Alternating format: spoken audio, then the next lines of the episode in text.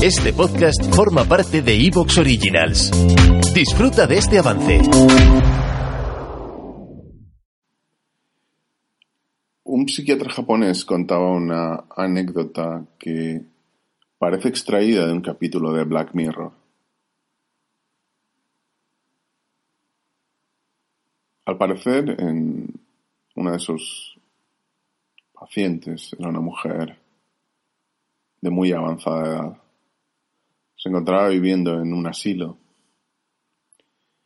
y recibía visitas únicamente de su hija.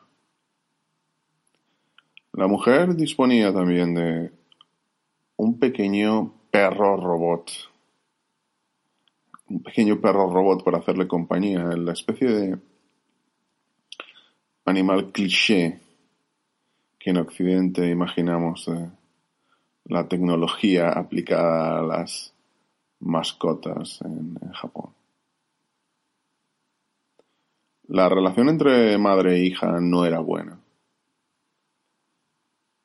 La hija tenía frecuentes desavenencias con la madre y en la última visita pasó a comunicarle que nunca más volvería a verla, nunca más iría al asilo a hablar con ella, por tanto iba a romper por completo las relaciones entre ambas.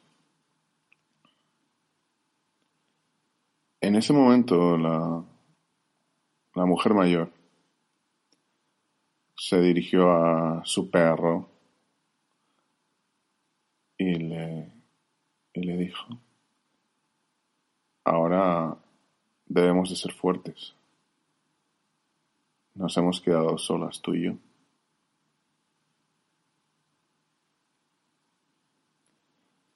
Cuando esa mujer hablaba así a ese perro robot, en el fondo estaba hablando consigo misma.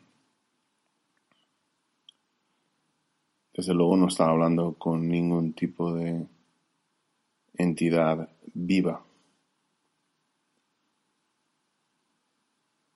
En el fondo era una especie de subcontratación o de emulación de la amistad sustituida por una máquina con la que tener alguna relación de apego desinteresado.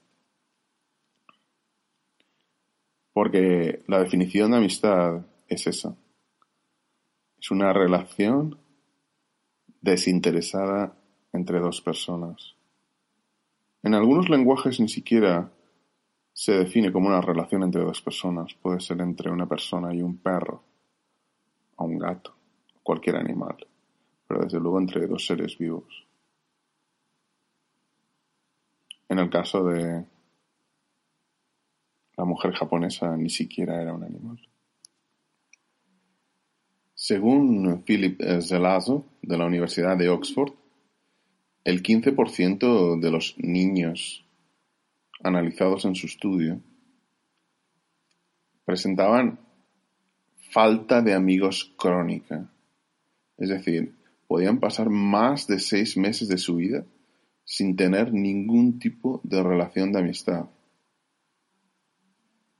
Eso significa que tres niños de cada veinte, por ejemplo en una clase, no tenían a nadie con quien compartir esa relación de apego desinteresada. En muchos casos algo que influirá el resto de sus vidas y que acabará siendo una cuestión que se extenderá ya entrada eh, la edad adulta. De hecho, en una de las estadísticas más interesantes de YouGov, el 22% de los jóvenes menores de 38 años señalaban que el número de amigos de los que disponían era cero. El porcentaje de personas que respondían que no tenían amigos se incrementaba a medida que iba bajando la edad. Entre los autores futuristas, cyberpunk, incluso entre los escritores de ciencia ficción, es muy común ver tratado el tema de las relaciones románticas entre un ser humano y un robot o algún tipo de software. Incluso el tema de la tecnología como factor determinante en el cambio de las relaciones románticas. A día de hoy esa desmaterialización puede verse en el auge de las webs de citas, de las apps de contactos. Puede verse en la sustitución del sexo por la pornografía. Hay muchísimas formas en las que la tecnología ha creado cierta emulación de las relaciones románticas o de aspectos cruciales de ellas. Es sin embargo mucho menos popular el análisis de la desmaterialización de la amistad. Sin embargo, la desmaterialización de la amistad ha sido mucho más exitosa que la de las relaciones románticas, si cabe. La profesora Jane Twinch de la Universidad de San Diego y su equipo analizaron más de 8 millones de respuestas de adolescentes americanos entre 1975 y 2018. Lo que pudieron comprobar es que en 1975 los adolescentes se encontraban con sus amigos prácticamente a diario, se encontraban físicamente con ellos. Sin embargo, en 2018, poco más del 20% tenían citas con sus amigos, citas físicas en las que pudieran jugar o interactuar. Eso no significa que los estudiantes y adolescentes hubieran dejado de hablar con ellos. De hecho, la media de uso de pantallas electrónicas, ya sean televisores para jugar por ordenador y comunicarse, teléfonos móviles, tablets internet, alcanzó una media de más de seis horas entre los adolescentes de 14 a 18 y de más de cuatro horas entre los niños entre 8 y 12 años.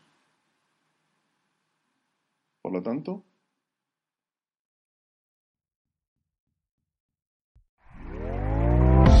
¿Te está gustando lo que escuchas?